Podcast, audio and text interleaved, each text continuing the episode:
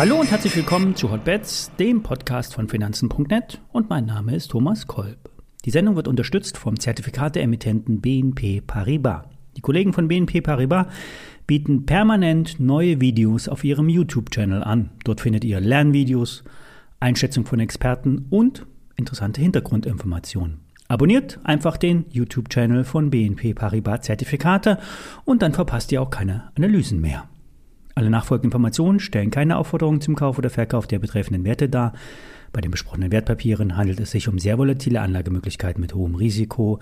Dies ist keine Anlageberatung und ihr handelt auf eigenes Risiko. Wir starten in die neue Handelswoche und am Freitag steht, wie bereits besprochen, der kleine Verfall an. Grundsätzlich sind kleine Verfallstermine keine große Sache. Doch in diesem Fall wurde der DAX vor weiteren 1000 Punkten Downside bewahrt. Bei 13.500 Punkten hat sich dank der Stillhalterposition ein guter Boden gefunden.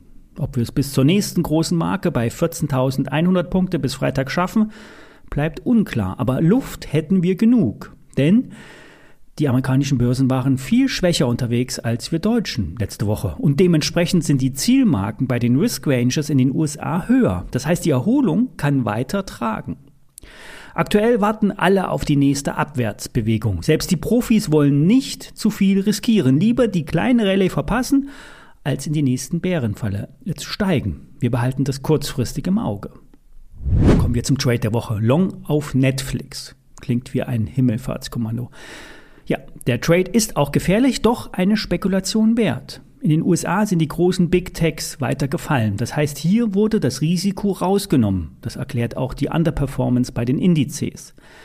Bei den ausgebombten Werten gab es allerdings eine deutliche Gegenbewegung und so auch bei Netflix. Das letzte Tief war bei rund 165 Dollar und hier liegt auch in etwa der Aufwärtstrend seit 2002.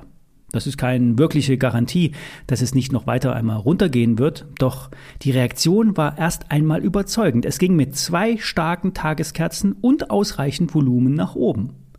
Das Minimalziel einer Erholung liegt bei 230 Dollar. Eine Standarderholung würde sogar bei 290 Dollar liegen. Das heißt, auch wenn schon 20 Dollar vom Tief gemacht wurden, 50 bis 100 Dollar sind noch möglich. Ich bin selbst in die Netflix investiert Daher die Meldung eines Interessenskonfliktes.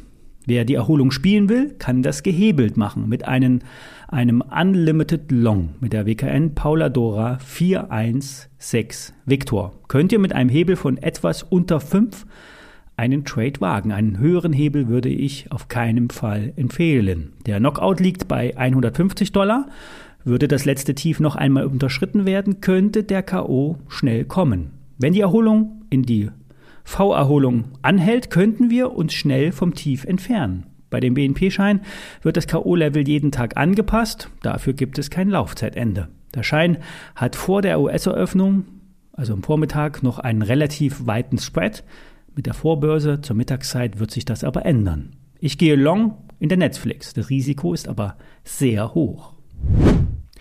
Zur Porsche-Aktie habe ich eine Nachfrage bekommen. Im Speziellen geht es auch hier ebenfalls um die Stillhalterposition.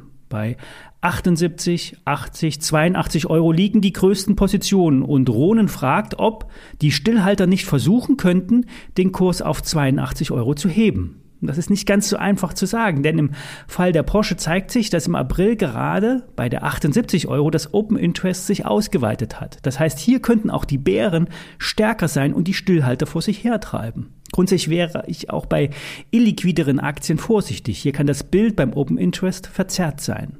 Die Porsche-Aktie ist grundsätzlich unter Druck, denn ein Drittel des Vermögens sind VW-Aktien, Tendenz steigend. Die Porsche Holding kauft bei VW immer weiter zu und die VW-Aktie fällt derzeit.